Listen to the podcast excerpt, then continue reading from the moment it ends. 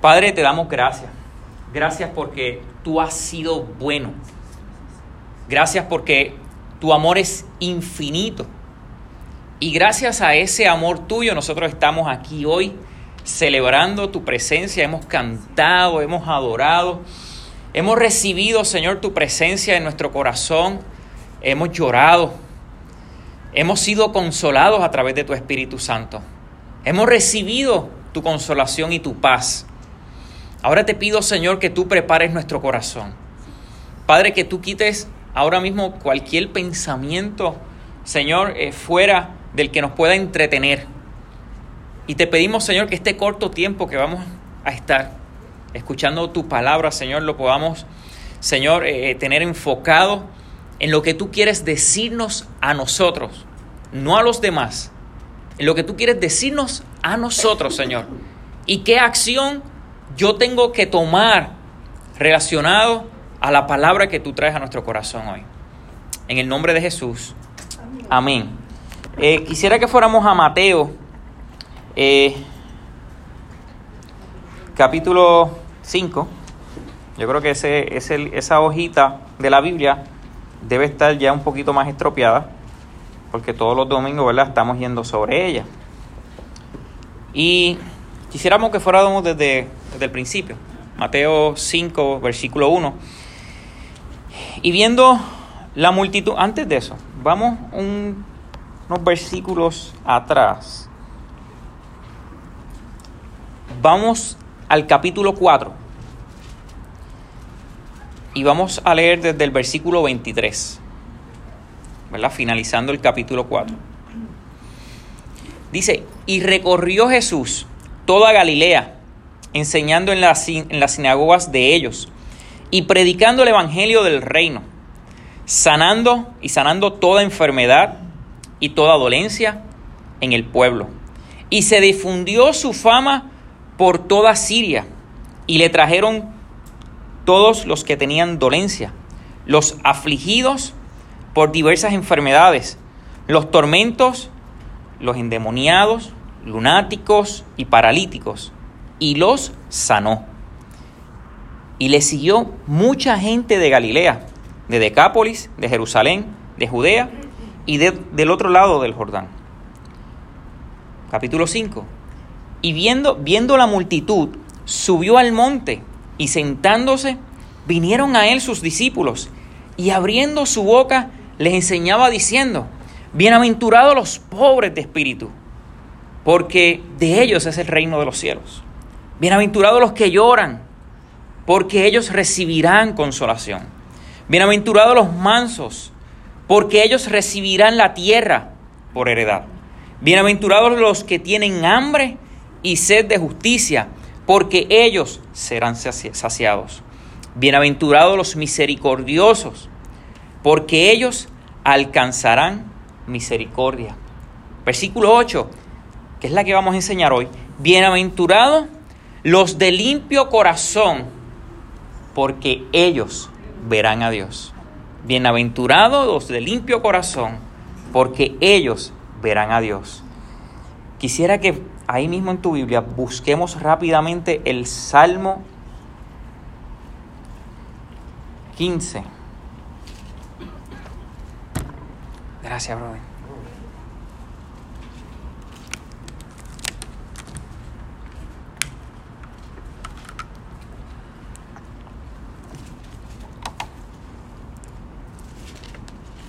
Salmo 15 dice, Jehová, ¿quién habitará en tu tabernáculo? ¿Quién morará en tu santo monte? El que anda en integridad y hace justicia y habla verdad en su corazón. El que no calumnia con su lengua, ni hace mal a su prójimo ni admite reproche alguno con su vecino, aquel a cuyos ojos el vil es menospreciado, pero honra a los que temen a Jehová, el que aún jurando en daño suyo, no por eso cambia, quien su dinero no le dio usura ni contra el inocente admitió cohecho.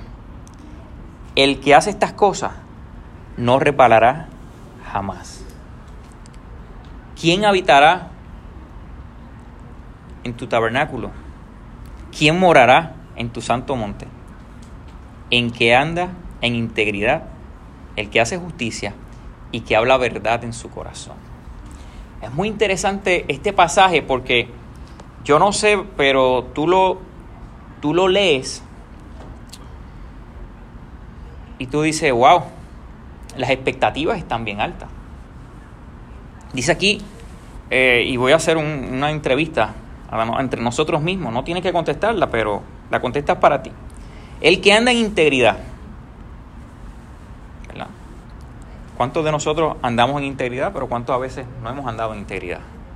El que hace justicia, el que habla verdad en su corazón, el que no calumnia, con su lengua, el que no habla, ¿verdad? El que no habla mal del vecino. Dice aquí el que el que no el que no calumnia su lengua no hace ni hace mal a su prójimo ni admite reproche con su vecino. ¿Cuántos de nosotros nos es complicado eso? ¿Cuántos de nosotros nos es complejo poder cumplir con todas esas cosas? Pero vamos a ir poco a poco desarrollando esto y entendiendo el por qué el salmista hablaba de esta manera y cómo nosotros pudiéramos cumplir con cada una de esas cosas, aunque hemos entendido que nuestro proceso en Cristo es un proceso que se perfecciona de tiempo en tiempo, ¿verdad? Y que a través de Jesús es que nosotros podemos alcanzar esa perfección. Pero, pero es muy interesante esta bienaventuranza porque dice, dichosos los de corazón limpio. Y Jesús comienza nuevamente a profundizar en el asunto puntual del corazón, pero le habla del asunto de cuán limpio o cuán puro está su corazón. Jesús nuevamente lleva a reflexionar a esta generación que está escuchando, a estos discípulos, a estos fariseos, a estos judíos, sobre un asunto que para ellos era un poco trivial, que para ellos eh, no estaban acostumbrados hasta cierta manera, porque ellos estaban acostumbrados a los ritos, a la ceremonia. De hecho, ¿verdad? Eh, ellos, el limpiarse las manos era, era parte de su purificación. El limpiarse los pies antes de entrar a la casa. Ellos tenían una serie de ritos que demostraban cuán limpios ellos estaban. Pero Jesús vuelve nuevamente en esta bienaventuranza a desnudar su corazón y a ir a cosas más profundas de las cuales no necesariamente ellos estaban acostumbrados, porque ellos estaban acostumbrados a la ley, habían olvidado la misericordia, y si habían olvidado la misericordia, pues habían olvidado el amor. Y si habían olvidado el amor, su corazón no estaba puro delante de Dios. Pero para entender esto, yo no sé si a ti te ha pasado que tú estás en una casa y ahí vamos a poner cinco familias. Y estas cinco familias eh, de momento se dividen y se van los varones aparte a hablar y se van las chicas aparte a hablar. Y esto yo lo viví en, carne propia. Una vez estábamos en Santa Isabel con una familia de la iglesia y habíamos como algunas cinco o seis familias allí compartiendo un domingo. Y resulta que cuando está el bonche de los varones hablando, ¿de qué puede estar un bonche de varones hablando? Deporte, de carro, de baloncesto, de cosas a veces no muy agradables, este, que a las muchachas no les gustaría escucharnos. ¿Verdad? Normalmente el varón se le hace muy complicado entrar en temas profundos. Y normalmente pues ellos van a estar hablando de carro, de baloncesto, de, cosas que, que pues, no edifican. Pero tampoco a lo mejor no son malas, ¿verdad? Y estoy hablando en, un ambiente cristiano, no es que estén hablando cosas pecaminosas, pero están hablando cosas cotidianas, superficiales de la vida. Sin embargo, ese mismo día yo me moví un momento a, a tomar agua y fui a la cocina y en la terraza estaban las chicas ¿Y de qué estaban hablando las chicas? problemas de los hijos, de crianza, eh, asuntos medulares importantes de la familia. Claro, siempre van a hablar de moda, van a hablar de shopping, van a hablar de, de maquillaje, pero tienen una tendencia a entrar a un asunto en la conversación de profundidad, a un asunto de buscar conversaciones que sean profundas y que les puedan edificar. El hombre no es muy dado a eso. Entonces, ¿por qué traigo esto? Porque muchas veces en nuestra vida cotidiana nos podemos involucrar y podemos comenzar a vivir una vida y no profundizar en nuestro corazón. Y no profundizar en las cosas que son importantes realmente de nuestra vida. Jesús estaba hablándole, bienaventurados los limpios de corazón. La Biblia dice en Proverbios 4:23, sobre toda cosa guardada, guarda tu corazón, porque de él emana la vida, porque de él sale la vida. El corazón era sumamente importante guardarlo. Era importante entender lo que es la pureza. Y para entender esto quisiéramos que pueda definir lo que es limpio. Porque dice, bienaventurados los limpios de corazón. ¿Qué significa limpio de corazón? Y tengo algunas cosas, a mí me encantan definir las cosas para poder entenderlas. Porque cuando Jesús dijo algo, había una intención y había detrás de eso una cultura que nosotros posiblemente no conocemos porque no estábamos allí. Pero escuche esto, limpios son varias palabras hebreas y griegas que designan lo que es limpio y puro, así como purificación, es decir, la acción de restablecer algo en una condición inmaculada, intachable, exenta de suciedad, adulteración o corrupción. Es muy diferente a lo que normalmente llamábamos limpios de corazón. Con esta definición podemos comenzar a profundizar un poco más. En mi trabajo utilizan algo que en estos días nos ha dado mucho dolor de cabeza. Pero el asunto del producto, cuando sale por la puerta para venderlo a nuestro cliente, el producto no puede estar adulterado.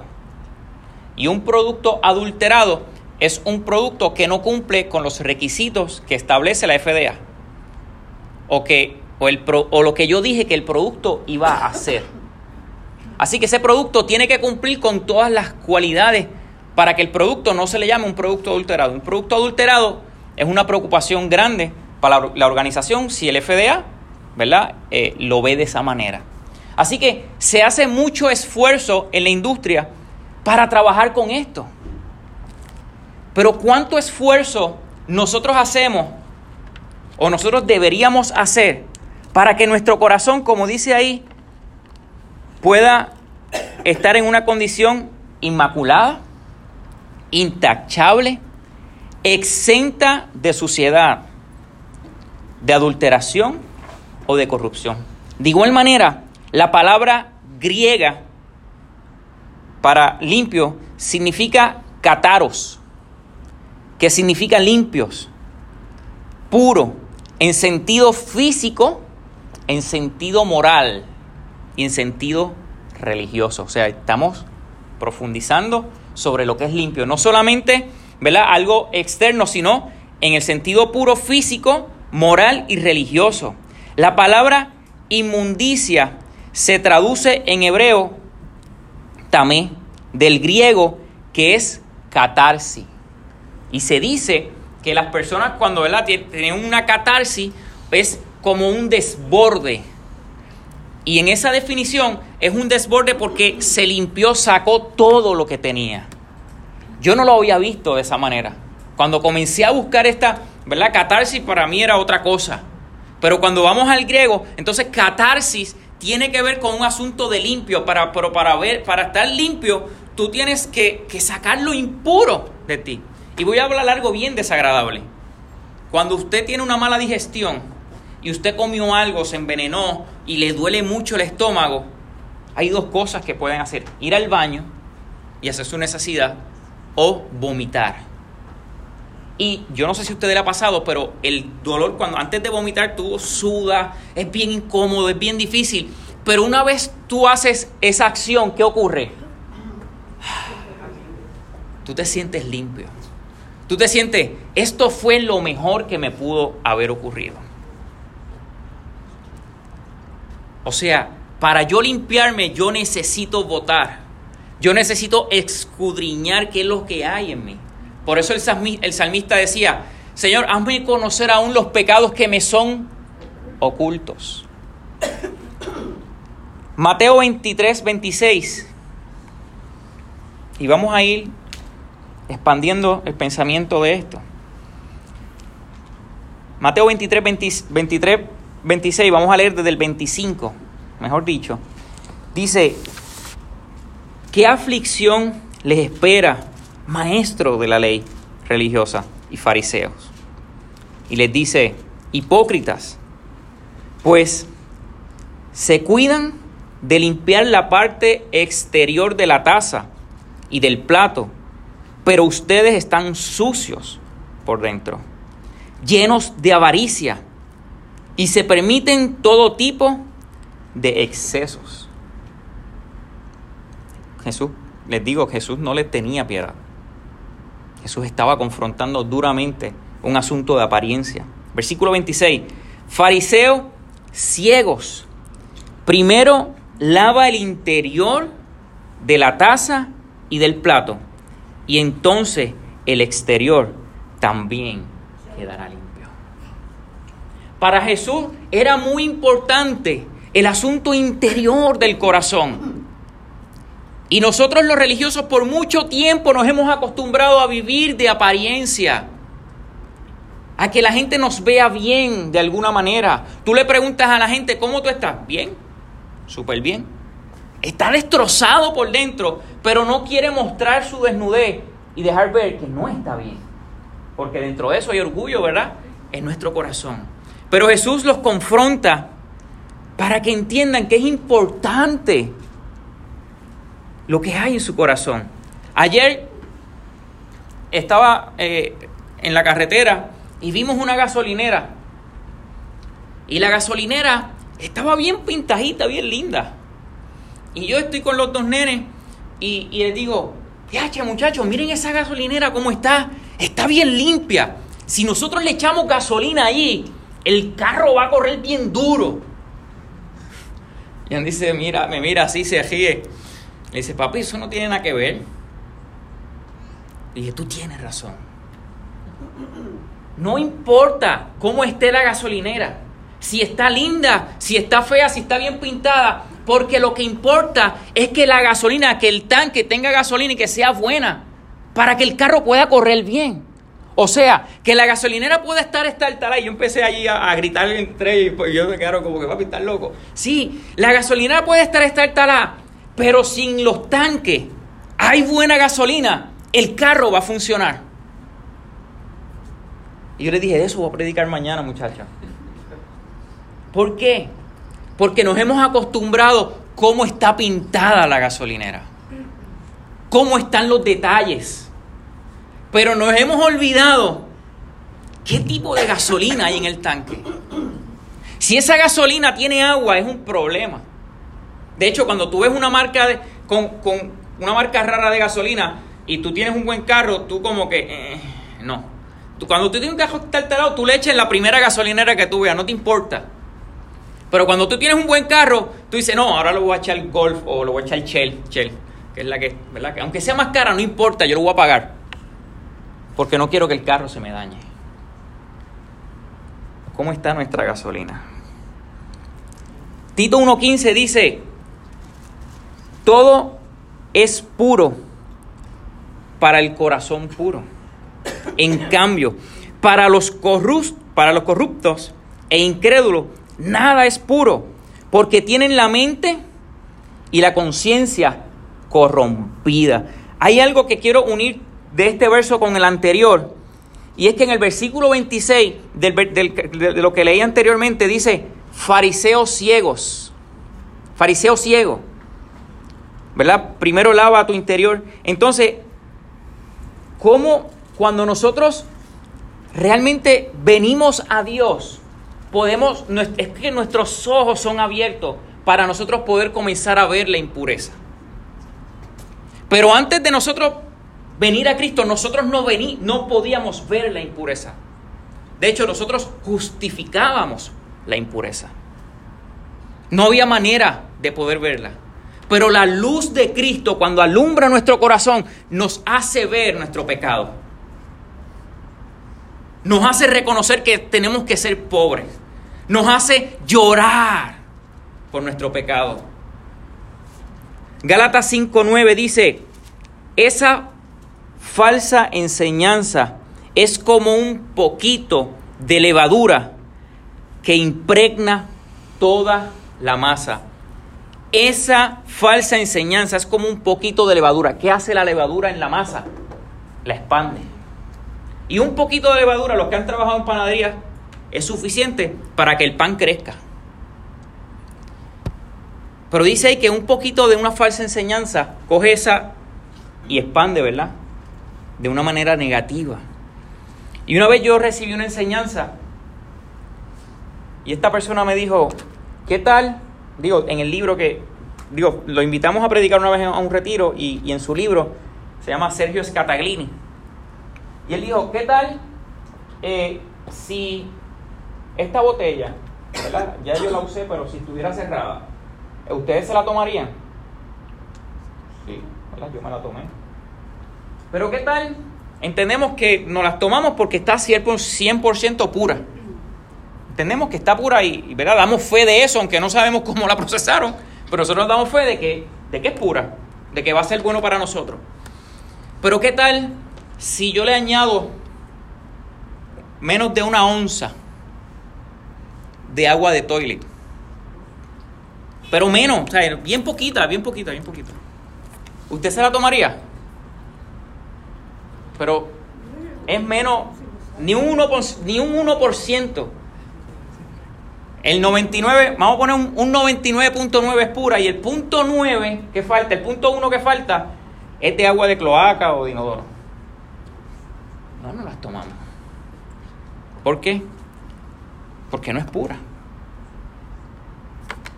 Un poquito de pecado en nuestra vida leuda toda la masa. Jesús estaba confrontando duramente a esta gente, porque ellos se habían acostumbrado de vivir con ese poquito.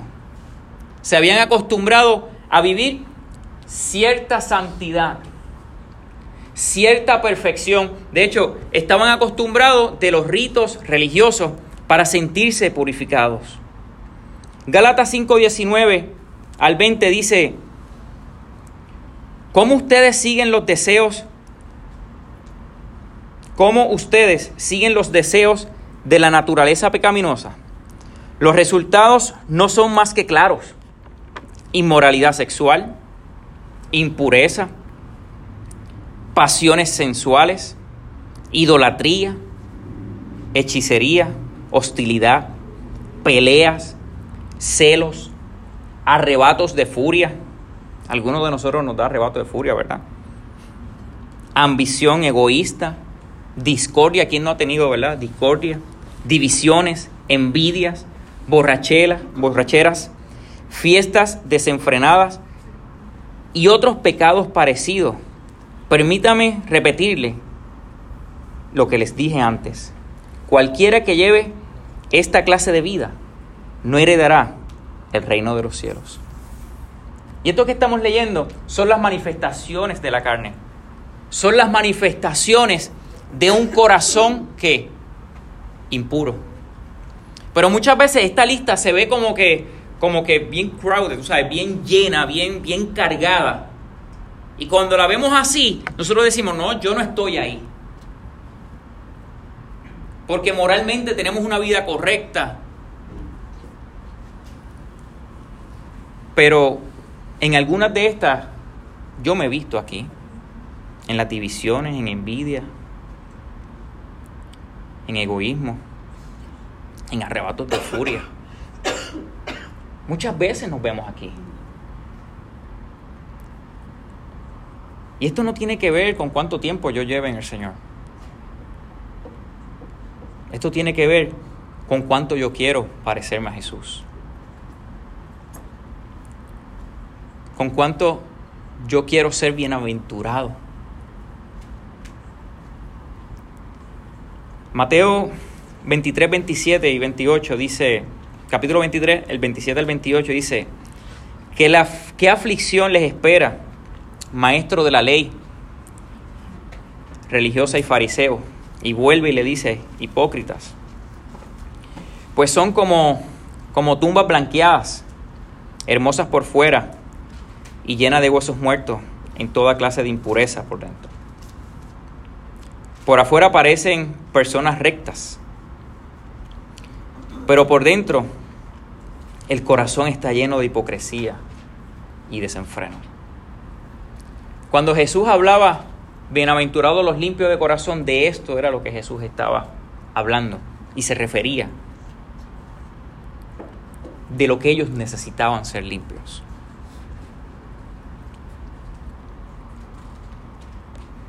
Pero ¿qué significa ser limpios de corazón? Los que son pobres de espíritu sienten tristeza por su pecado, mientras que los misericordiosos pueden alcanzar a ser mansos. Los que tienen hambre y sed de justicia están dispuestos a sufrir por el nombre de Dios. Pero los que son limpios de corazón están dispuestos a evitar la codicia, a evitar los celos, envidia, el chisme, el falso testimonio, los malos deseos, los fraudes. Quieren cumplir con su palabra. Incluso están dispuestos a amar a sus enemigos. Están dispuestos a no juzgar. Y no viven exclusivamente por lo material. Y se aferran al bien, respetan y obedecen la ley de Dios. Esto es una desintoxicación del corazón. Por eso más adelante van a ver cómo se desarrolla este mensaje del Sermón del Monte. Y Jesús comienza a pedir cosas que para ellos no son normales. Pero no hay manera, ¿sabe? Eh, la, la bienaventuranza tiene una secuencia. Es un solo mensaje, no son mensajes aislados o aparte, es un solo tema. Pero cada uno de ellos va armando un rompecabezas en nuestra vida. Y cada uno de ellos es como cuando tú estás en la universidad cogiendo clases, que es prerequisito para lo otro. Pues las bienaventuranzas son así. Cada una de ellas van a ser prerequisito para la otra. Por eso cada vez se pone más fuerte y más duro el mensaje de tragar. Por eso crucificaron a Jesús porque no soportaron lo duro que es el mensaje de Jesús. Porque el mensaje de Jesús hasta cierta manera resulta ser ofensivo para muchos. Porque habla de pecado. Porque habla de impureza de corazón. Porque habla de que tenemos que tener nuestra vida entregada por amor a Jesús. Y eso va a representar mucho en nuestra vida. Pero para el que quiera vivir en libertad o en libertinaje, este mensaje puede ser ofensivo.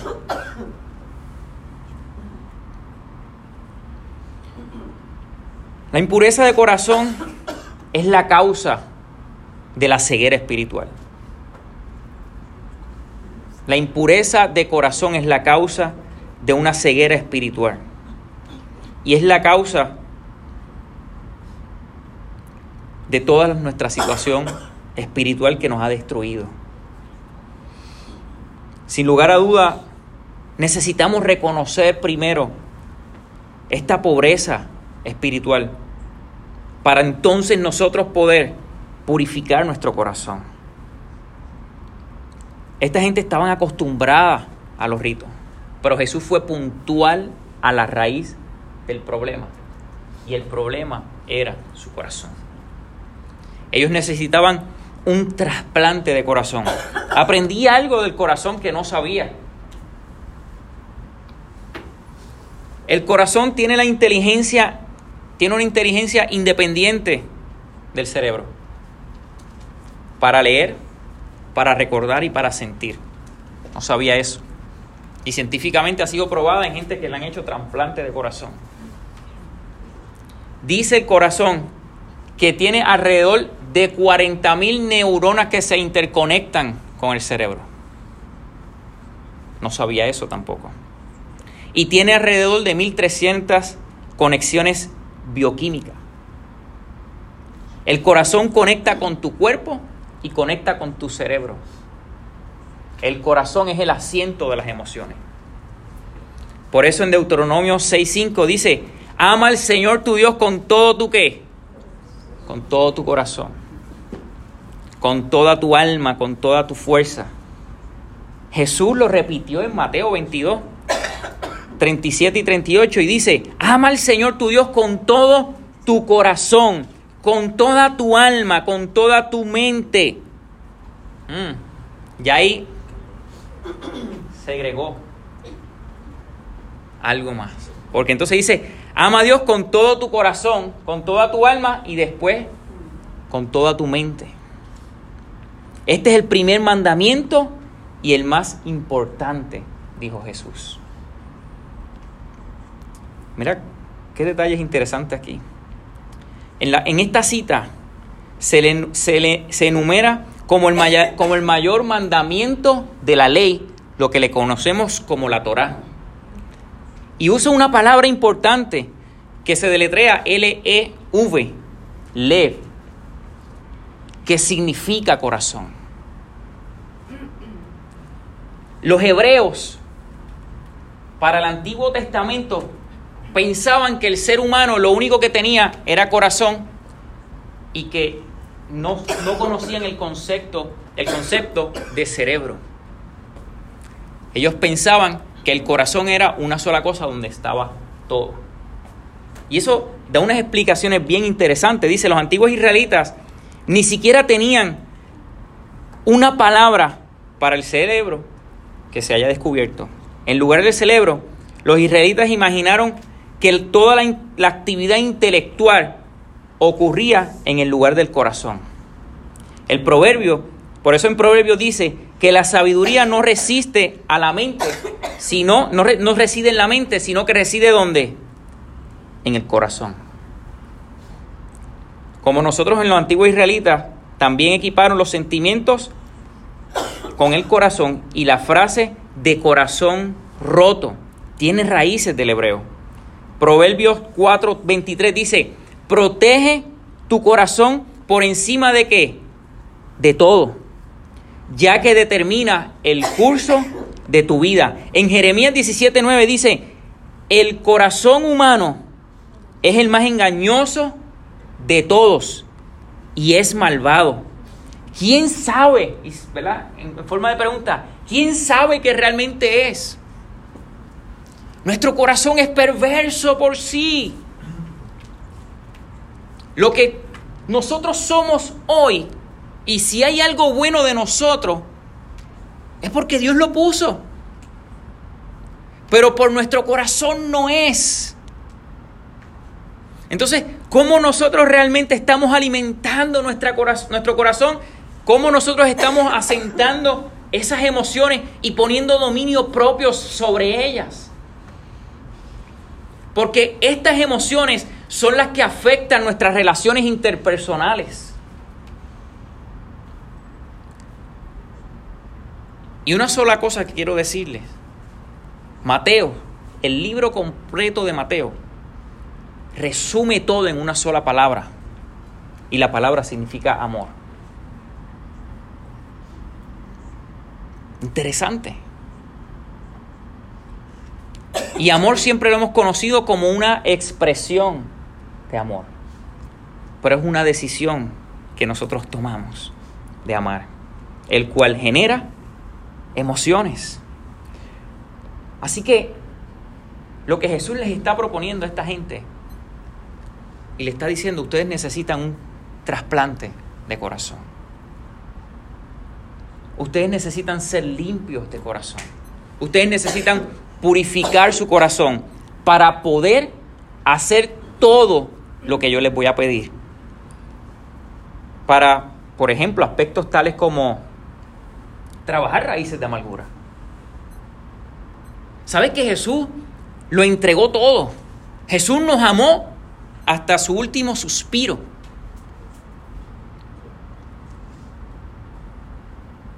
Y no solo nos amó, sino que nos perdonó. Perdonó nuestra deuda, perdonó nuestro pecado, que era imperdonable. Jesús lo perdonó.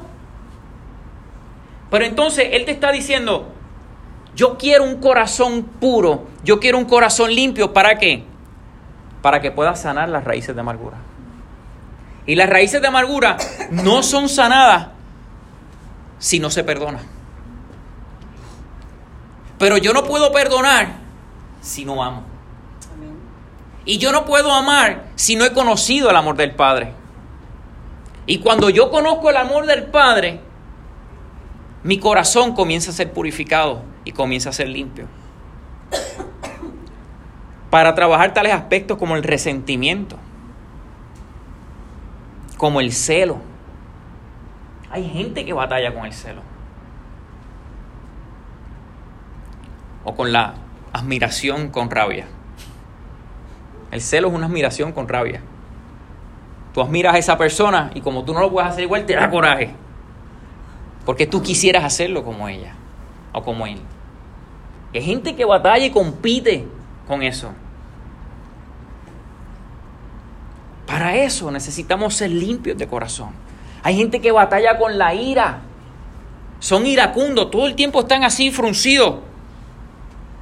¿Sabes qué? He aprendido que la risa, y yo no me río mucho, tengo que aprender eso. La risa hace que muchos músculos de tu cara se muevan, se articulen, pero envía emociones al corazón. Vi una imagen de cómo las neuronas de una mujer cuando da luz la proyectaron en colores en color rojo y la, eran como, como bombillas que se prendían y se apagaban.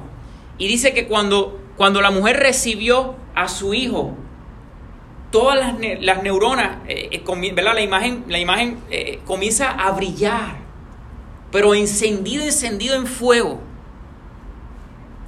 Porque sus neuronas están expresando ese amor. Porque hay un amor puro. Si hay un amor que nosotros podemos relacionar es el, amor de una madre hacia un hijo. ¿Cómo esa expresión de amor tan fuerte? ¿Cómo nosotros pudiéramos trabajar la falta de perdón? ¿Cómo nosotros podemos realmente vivir felices? Jesús en cada bienaventuranza dice, bienaventurados. Y bienaventurado denota felicidad. Revela una felicidad continua, algo inagotable, una felicidad que brota, que no se puede contener fácilmente.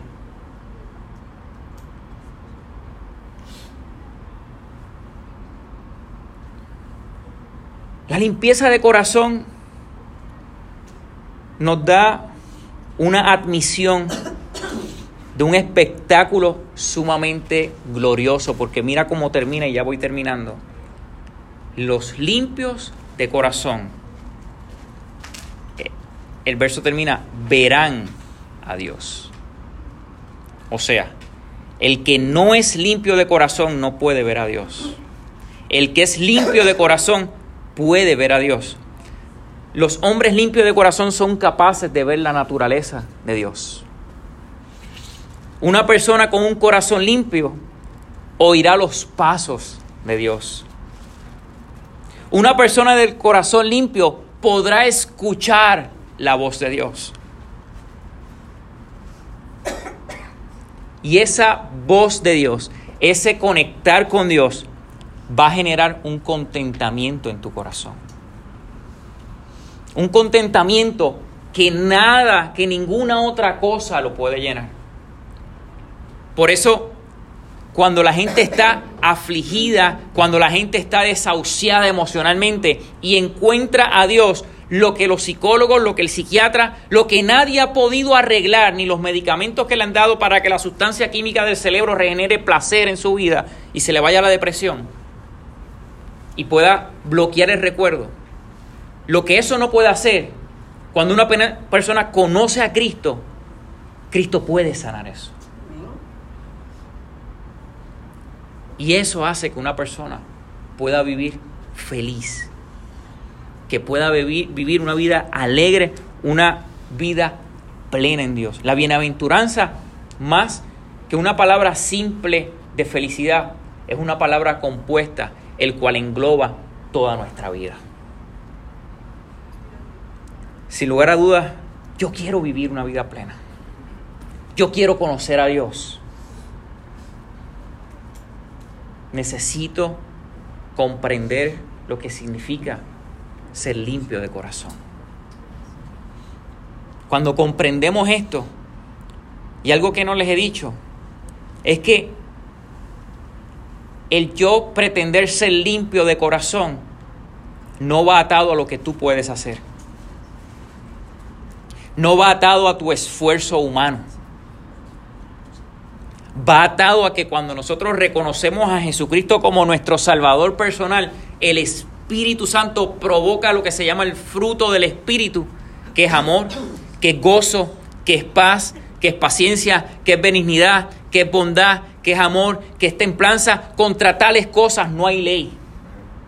Y es una y es no son muchos frutos, es un fruto, es el fruto del espíritu provocado por la presencia de Dios en nuestra vida que nos hace vivir con un corazón puro agradándole a Dios. Nos ponemos en pie, amado. Yo creo que Jesús en esta ocasión